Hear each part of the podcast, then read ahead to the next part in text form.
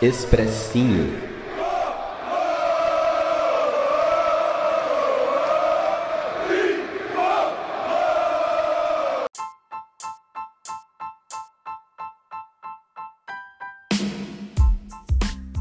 Então, salve torcida tricolor, começando aqui mais um SPF Cast, um expressinho SPF Cast para falar dessa, desse jogo, para a gente fazer um pós-jogo aqui do São Paulo Estamos na semifinal, estamos na semifinal da Copa do Brasil. Deixamos o famoso Mengão para trás. é, time do Flamengo, o time a ser batido aqui em 2020. São Paulo deu a terceira surra seguida, né? Flamengo, que é nosso freguês, Rogério Ceni, que é nosso freguês, e São Paulo, semifinalista da Copa do Brasil com propriedade. Não foi, não foi igual o jogo contra o Fortaleza, que né, no detalhe, nos pênaltis tal. Não, estamos na semifinal com propriedade, 2 a 1 no Maracanã e 3 a 0 ontem no Morumbi. Então vamos falar um pouquinho desse jogo, dessa classificação, mas antes, deixa eu apresentar Beto Silva, que está aqui comigo. Fala, Beto. Fala, Gil. Salve, torcida tricolor. Beto Silva que vos fala. Ah, tô leve, tô tranquilo. Eu já sabia o que ia acontecer. Bora lá, né? Comentar essa vitória aí contra o Cruzeiro. Ah, não, não é o Cruzeiro, não, né? É o Flamengo. É tanto freguês que eu até confundo. É, o, o Cruzeiro caiu para a Série B e deu lugar, deu, deu seu lugar de freguês para outro time, né? Para o Flamengo. Verdade, bem bom ponto. Mas é isso aí. E eu sou o Gil e vamos falar aqui de São Paulo. É, cara, felizaço, cara. Eu não, não poderia estar mais feliz. Eu queria muito que o São Paulo tivesse passado do Flamengo, tivesse classificado. Porque, como a gente já cansou de falar, o Flamengo é o time a ser batido, né? Aquele time que já estava que tava naquele patamar meio de arrogância já, que achava que momento poderia desclassificar qualquer um e todo mundo. Olhou o São Paulo de cima para baixo o São Paulo foi lá e deu, deu uma lição na, na mulambada, né? E é isso. Eu queria falar, antes de falar do jogo, eu só queria falar que antes do jogo, a torcida independente, ela foi lá no estádio, né? Não no estádio em si, mas do lado de fora do estádio, eles pediram para desligar as caixas de som do que fazem o barulho da torcida no campo, porque eles iriam cantar do lado de fora do campo. Realmente foi a galera lá, achei uma recepção muito bonita. Eles recepcionaram o time, o ônibus de São Paulo, eles cantaram né, jo no jogo inteiro. É, ao final do jogo, eles exaltaram os jogadores e o técnico Fernando Diniz. Isso foi esportivamente assim muito bonito de se ver, muito legal. É, passou uma energia, passou uma força para a equipe de São Paulo, mas né, a gente não pode esquecer que a gente está em em época de pandemia, em época onde o, de coronavírus, em época em que agora começou a aumentar de novo os casos. Então vamos torcer aí para que ninguém tenha nenhum problema de saúde, né? nenhuma dessas pessoas que estiveram lá não tenha nenhum problema de saúde, que nada aconteça de mal. Tá? É um ponto de atenção aí que eles deveriam ter, mas e é, mas é complicado, né? Então, assim, foi bonito, foi legal, passou uma puta energia pro time, mas não é, é complicado isso daí. Né? Vamos torcer para que tudo fique bem e que ninguém precise correr para o médico aí, né? Mas agora, vamos falar do jogo, né? O São Paulo entrou em campo aí com força máxima, o Flamengo com alguns desfalques, porém o Flamengo tem elenco suficiente para suprir a falta desses, desses desfalques, e o São Paulo é, jogou o primeiro tempo ali de uma forma diferente, cara. Aí, aí é uma, uma evolução e um crédito que eu coloco na conta do Diniz, porque a gente sempre fala que o Diniz tem aquele jeito de jogar, é, é, tem o seu próprio jeito de jogar, eu jogo desse jeito, não abro mão e tal e tal, mas ontem você viu que ele preparou o time exatamente para aquela partida, cara. Isso eu acho muito legal. Acho uma foi uma evolução do Diniz ali que ele tá aprendendo também junto com o São Paulo a gente sabe que ele não é um puta de um técnico, um técnico experiente, um técnico campeão. Então ele tá aprendendo junto, ele tá abrindo mão de certos princípios que ele tinha, que no início ele não abria de jeito nenhum, né? E de jogadores e de modo de jogar. E ontem foi um desses. Eu achei que São Paulo entrou para jogar contra o Flamengo mesmo. Ele, o São Paulo deu a bola para o Flamengo. O Flamengo teve a posse de bola ali praticamente no primeiro tempo inteiro. Uh, não conseguiu aproveitar porque a marcação do São Paulo estava muito boa, muito a, a defesa que é o, a gente fala que é o calcanhar de Aquiles do São Paulo, é, não teve problema nenhum praticamente ali, né? Diego e Bruno Alves ali jogaram muito bem. Só tenho um adendo, né? Que eu acho que o Arrascaeta ele estava muito livre. Toda vez que o Arrascaeta pegava na bola, ele tinha espaços ali na direita, na esquerda, tinha espaço para tocar sempre. Então, um ponto de atenção ali, né? É, esse, espaço que o São Paulo deu ontem para um para um jogador, para um craque, né? Que nesse caso foi o Arrascaeta. No próximo jogo teremos outros, né? Teremos o PP, teremos o Jean-Pierre, é, quando você dá muito espaço para um craque, para um cara que sabe jogar bola, às vezes ele pode decidir um jogo, né? O que não, não foi o caso de ontem. Então 0 a 0 o primeiro tempo, teve um gol corretamente anulado do São Paulo ainda, né? O Volpe praticamente não trabalhou, apesar do Flamengo ter tido a posse de bola na maior parte do jogo. Começou o segundo tempo e o São Paulo repetiu o que fez no primeiro jogo, né? Um gol logo no início do segundo tempo. E dessa vez foi um gol do Luciano, num cruzamentaço ali do Daniel Alves de perna esquerda. Daniel Alves que jogou muito bem ontem. E minutos depois o São Paulo fez 2 a 0 cara. Uma coisa meio que ali que ninguém estava esperando, muito menos o Flamengo. Os dois gols ali rápido deixaram o Flamengo meio atordoado. A gente percebeu isso, mas pênalti Flamengo ali numa bobeada do Brenner ali, né? Ele pulou de com o braço com, com o braço aberto e a bola acabou pegando na mão dele. Um pênalti achei bem marcado ali. E esse pênalti deixou a gente meio tenso, né? Porque talvez um gol ali botasse o Flamengo de volta no jogo, né? É, seria aquela correria e tal, mas na hora de bater o Vitinho, é, ele botou um pouquinho mais de força ali, aí a bola foi caiu lá no, nos morros do Ferrazópolis, São Bernardo do Campo. Ele conseguiu mandar a bola para lá. E a, partir daí o Flamengo já não, não fez mais nada, não ameaçou mais nada. O São Paulo ainda conseguiu fazer o terceiro gol com o Pablo. Né? Pablo entrou ali no jogo, fez um gol, a bola, um toque errado. O Daniel Alves forçou ali o, a saída do William Arão. O William, Arão tocou errado, caiu a bola no pé do Pablo. Eu, eu, quando a bola chegou no Pablo, o goleiro estava muito adiantado. Eu pensei, agora o Pablo vai mandar por cima, né? Só que ele não mandou, começou a enrolar com a bola. Eu pensei, puta, vai se embananar. Só que aí ele conseguiu ali trançar as pernas, deu uma pedalada e jogou a bola no contrapé do Diego Alves ali fez o gol. Então, bom jogo do São Paulo, vitória maiúscula de 3 a 0 Eu queria exaltar aqui o Daniel Alves, porque ele participou do primeiro gol com cruzamento, participou do terceiro gol, né, forçando ali o Ilharão na saída de bola. E, no seu duelo particular ali com o Gerson, ele botou o Gerson no bolso de novo pelo terceiro jogo consecutivo, né? Então, Daniel Alves, já te critiquei, hoje tô te exaltando, cara. Pode postar o que você quiser no Instagram aí, suas, suas frases de efeito, suas poesias, que é nós, cara. O cara representou muito bem. Daniel Alves e Diniz ali, para mim, representaram. Agora falei demais.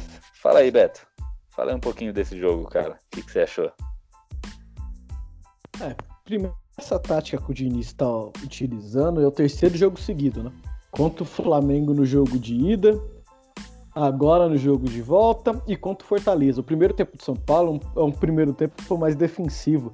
No São Paulo não se expõe tanto. O São Paulo fica cozinhando o jogo no, no seu campo de defesa, trazendo o adversário para o seu campo de, de defesa. E quando vira o, do, o, o tempo, são Paulo volta com uma postura totalmente diferente, bem mais agressiva, jogando no campo do adversário. Isso é o que pega os adversários aí de surpresa, né? Que normalmente eles esperariam que o São Paulo ia voltar na, do mesmo jeito, jogando mais recuado, mais atrás, tentando sair da bola e surpreende os adversários. Foi assim com o Fortaleza, foi assim os dois jogos contra o Flamengo. Então, o Diniz tem os seus méritos, né? a gente tem que exaltar. Foi um jogo um jogo tenso, um jogo difícil, mas os jogadores estavam com a vibração que a torcida levou e o que a torcida demonstrou durante a semana, tanto antes desse jogo quanto do outro, a torcida se uniu. Eu acho que a maior força do São Paulo é quando a torcida do São Paulo se une, porque a torcida do São Paulo é uma torcida que ela é bem crítica, né? Referente ao futebol do, do time. Então, ela se divide em diversas opiniões. Mas quando a torcida do São Paulo abraça uma causa, sempre dá coisa boa, né? A gente viu em 2017 a, o sufoco que foi quando a torcida abraçou o time, a torcida que não deixou o time cair. Então, a torcida abraçou o Diniz, né? Abraçou de vez dessa vez, porque antes uma boa parte tinha abraçado, outra não, mas dessa vez eu vejo cerca de 90, 95% do, dos torcedores abraçados com a ideia de jogo do Diniz.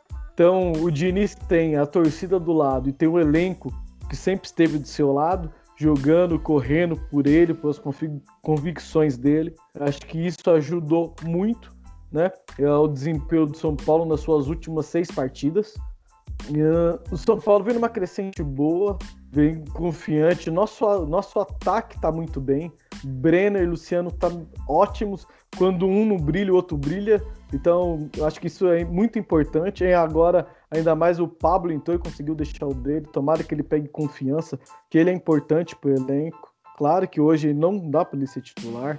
É, ele tem que ser, mas ele pode ser um bom reserva. Ele pode entrar e decidir jogos pelo seu estilo de jogo. A gente tem três jogadores com estilos totalmente diferentes um do outro.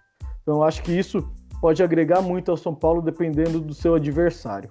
Uh, vamos voltar para o jogo.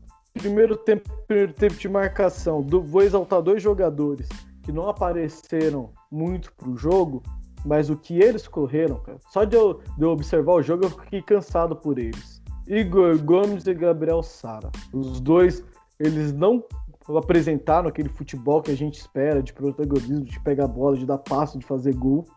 Mas o que eles se entregaram na partida foi algo sensacional. Cara. O Vitinho, que teve o maior espaço no primeiro jogo, para mim foi o melhor jogador do Flamengo na, na, primeira partida, não conseguiu jogar nessa.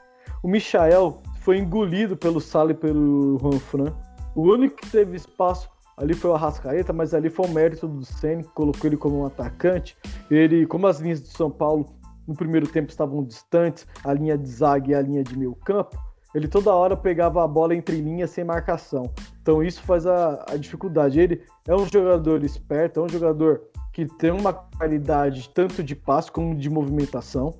Então ele conseguiu achar espaço no primeiro tempo e apareceu muito pro jogo. Ainda bem que ele não foi efetivo no que ele pensou em fazer com a bola no pé. Então, o São Paulo um jogo defensivamente muito bom e ofensivamente perfeito. Né? No segundo tempo demonstrou isso. O Luciano, que não havia pegado muito na bola, as oportunidades que ele teve na frente do gol, ele guardou. Eu acho que isso é muito importante. Nossos atacantes estão voando, voando. Uh, Diniz, as mexidas também foram muito importantes, porque ele tirou o Sara e o Igor quando já viu que os garotos não aguentavam mais correr de tanto que eles correram. Entrou o Bueno, que não apareceu, mas também ele não comprometeu em nada, cumpriu ali a função que o Igor estava fazendo. Entrou o Profeta, que pegou, segurou mais a bola no meio campo, chamou umas três faltas ali. É bom que deu aquela gelada né, no segundo tempo. Tirou o Reinaldo, que o Reinaldo é peça fundamental para o elenco do São Paulo, batedor de pênalti. E Reinaldo, sem reclamar, sem ser o Reinaldo chiliquento, o Reinaldo é um ótimo lateral. Você, se a gente for reparar, os últimos jogos ele não tem aquela aquela briga com Deus e o mundo. Ele dá aquelas suas reclamarias mais básicas, né? Então você vê o, como o futebol. O Reinaldo do... ontem, que, o Reinaldo ontem que acertou dois ou três cruzamentos ali. Eu que sempre critico ele porque ele não acerta cruzamento, que os cruzamentos dele costumam ir na China. Ontem teve um que foi na China também, né? Vale lembrar, mas ontem ele acertou o cruzamento dos dois gols do Luciano, né? O gol impedido e teve o gol de cabeça. Tudo cruzamento e, dele. E o gol de cabeça foi um, um, cruzamento de rei, perfeito cruzamento. A bola fazendo a curva, saindo do goleiro, indo pra linha, que nem dizia Balsa, no ponto penal. Foi perfeito o cruzamento. Achou o Luciano sozinho. É, o King, ele, ele é um ótimo lateral com a cabeça no lugar. Ele com a cabeça no lugar, ele é muito útil para São Paulo. E o Léo que entrou fez uma parte dessa pela, pela lateral esquerda. Foi três vezes na linha de fundo. O Reinaldo não conseguiu ir e o Léo entrou e foi três vezes na linha de fundo. Eu achei isso muito interessante, algo que o Diniz pode observar mais, dá confiança pro Léo, que o Léo é um bom jogador. Como zagueiro, eu não sempre querendo um contra um do Léo, acho que é, é, tem que evoluir bastante. Mas essa ultrapassagem, esse passe que quebra a linha em vertical do Léo é muito bom. Então acho que o Diniz pode explorar um pouco mais isso daí. Uh, o Pablo, você já mencionou, eu, eu, até coloquei um tweet, falei, se fosse o Fabuloso ou o Dagoberto, do jeito que a bola veio, ele já cobriria o goleiro. Nem pensava, que o goleiro tava quase fora da área. Mas, né, mas foi um gol a la Pablo, né? Ele fez o improvável, o que ninguém esperava. Esse, é, esse é o Pablo, então é o que temos. É, e tomara que eu, eu mais peço desculpas ao Pablo porque eu achei que ele ia errar. Eu peço desculpas, mas eu confesso que eu achei que ele ia errar. Quando ele pegou a bola, que ele começou a enfeitar muito, eu falei, mano, já era, perdeu. Ah, mas aí ele ainda ele deu uma enroladinha. Pra mim, ele ia segurar ali pra o final de jogo, né? Pensei que ele ia lá pra ali, carregar a bola pra linha de fundo. Ele foi pedalando, foi levando. Falei, pra onde ele vai? Vai lá pra linha de fundo segurar a bola e ele chutou. Ainda bem que ele conseguiu achar o contrapé do, do Diego, né? Então, é, uma coisa que eu só tenho a dizer, né? É, eu tô feliz demais, mas não só pela classificação, pelo futebol apresentado dentro de campo nos dois jogos. É, fazia tempo que eu não sentia o orgulho ou a nostalgia de ser torcedor de São Paulo. Esses jogos contra o Flamengo me bateu a, a, maior nostalgia de, de ver e saber o que é o São Paulo e o que é ser São Paulino. É, eu acho que, que estamos no caminho certo, né? Temos que evoluir ainda, lógico, temos que evoluir, todo mundo tem que evoluir, ninguém é perfeito. Essa sensação de ser São Paulino, de ter aquele frio na barriga e ver seu time representando em campo, eu acho que essa é a sensação que nos faltava há anos. E tomara que ela tenha chegado para ficar. Exatamente. Isso é uma coisa que eu falei também, que eu tava pensando em falar agora também, né? Assim que você terminasse, mas e você já tocou no assunto, foi perfeito. Uh, o São, a gente, o São Paulino hoje, ele acordou feliz, mas não só feliz com a vitória, ele acordou orgulhoso. Por quê? Porque o time jogou com garra. Ah, jogou bem, foi um primor? Nem tanto, né? Jogou bem, lógico que jogou bem, mas, mas não. Muitas vezes o time não precisa jogar o fino da bola, jogar bonito, né? Muitas vezes o time, o time precisa apenas ter vontade de ganhar. A vontade de ganhar, isso sustenta o torcedor, né? É óbvio que o torcedor do São Paulo tá carente, quer um título tal, mas meu, se o São Paulo jogar o fino da bola, jogar com garra, a gente vê o, o pessoal mordendo os dentes, assim, com o olho cheio de sangue, e fizer um puta de um jogo com o Grêmio e perder, tudo bem, a gente perdeu um título. Mas tenho certeza que o São Paulino vai estar orgulhoso no outro dia e falar: a gente lutou, a gente brigou e perdeu, porque o outro time foi jogou melhor do que a gente, né? Mas é óbvio que a gente quer o título e e, e, a gente precisa desse título, né? Para tirar um pouco dessa carga também psicológica que fica em cima do torcedor, em cima do jogador, essa porque ai, precisa do título, precisa do título, se não ganhar muda tudo. Então, agora o Grêmio ganhou do Cuiabá. A gente vai fazer o jogo da semifinal contra o Grêmio. Só que vai ter um intervalo de tempo aí, né? Vai, mais, vai demorar mais ou menos um, mês aí pra gente enfrentar o Grêmio. Então a gente não consegue ter muita muita noção agora, né? Do que, do que nos espera e do que espera o time, o time do Sul, né? É, até lá muita coisa pode acontecer, até lá vai ter, acho que vai ter Libertadores ainda, às vezes o Grêmio pode sair da Libertadores ou pode não sair, até lá vai lesionar alguém ou não vai lesionar ou vai recuperar, então não dá pra gente saber muito, né? O que eu, o que eu acredito é que o Grêmio é uma equipe é, inferior ao Flamengo é, é, um tanto quanto inferior ao Flamengo. Então, se o São Paulo seguir a cartilha que está seguindo, se o São Paulo jogar com garra, se quem está em boa fase continuar em boa fase, que hoje é o caso do Sara, do Brenner, do Luciano, do Volpe, né? E os jogadores que né, fazem o arroz com feijão ali continuem fazendo, né? Que é Reinaldo, Juan Fran, o Tietê quando entra, o Igor Gomes, né? Que não está numa boa fase ainda, mas tá voltando, né? Ontem, inclusive, jogou muito bem, como, como você falou. E a gente tiver essa pitadinha de sorte, né? Que eu falo que sempre, o campeão sempre precisa de uma pitadinha de sorte, né? Ontem a sorte estava no pé do Vitinho, né? Um gol que talvez poderia mudar o, o mudar o parâmetro do jogo ali, mudar a cara do jogo, o Vitinho jogou na lua. Ah, veio né? parar no meu pé, né? Falou que veio pro Ferrazópolis, veio pro meu pé. É, bola foi parar lá no, no, no Morro do Ferrazópolis, São Bernardo do Campo. O Beto até pegou e guardou, né? Relíquia. A gente vai até botar para leilão aqui no, na SPFcast. então, São Paulo, São Paulo jogando dessa forma, com essa vontade, com essa garra e com inteligência, que ontem, os críticos que me xinguem, mas ontem o Diniz armou o time com inteligência. Né? Então, continuar com essa inteligência, com essa garra e com essa pitadinha de sorte, cara, eu acho que a gente passa do Grêmio sim e rumo aí uma, uma disputa de título, talvez com um rival paulista, né? E é isso que a gente espera e, e hoje é só felicidade. Hoje nós vai beber. é, é dia, né? Porque feriado tá aí, meu dia tá chegando, então meu dia já vai começar hoje e a gente já sabe como é que vai se acabar, né? é isso aí. Então acho que a gente já pode fechar esse expressinho aqui hoje. Só fala aí, eu falei, Beto, sobre o que eu espero aí de São Paulo e Grêmio. Só dá sua, sua, sua pitada aí, o que, que você acha? E a gente já fecha aqui esse expressinho. Bom, então, eu não vou comentar de São Paulo e Grêmio, como você já mencionou. Temos um mais de um mês aí de distância do jogo, até lá muita coisa acontece, né? Uh, o foco agora é mudar, mudar a chavinha. A gente vai ter uma maratona do brasileiro, os três jogos atrasados, vai ser tudo agora né, nesse da partir de, de sábado até a Copa do Brasil. São Paulo vai fazer os jogos do, do brasileiro e os três jogos atrasados. Então, São Paulo tem que meter essa energia, essa força, focar no brasileiro, tentar ganhar esses jogos atrasados para assumir a liderança e ter uma, uma pequena gordura aí de sete pontos se der certo. Então, é esperar, batalhar, trabalhar e quando chegar mais próximo do Grêmio, a gente, a gente faz aí o, o pré-jogo.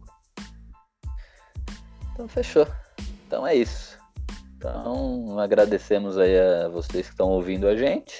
E semana que vem, segunda-feira, estaremos aí com a nossa tradicional live de segunda e os nossos podcasts aí durante a semana, né? Então é isso. Então valeu, Beto. Valeu aí, ouvintes, e até a próxima.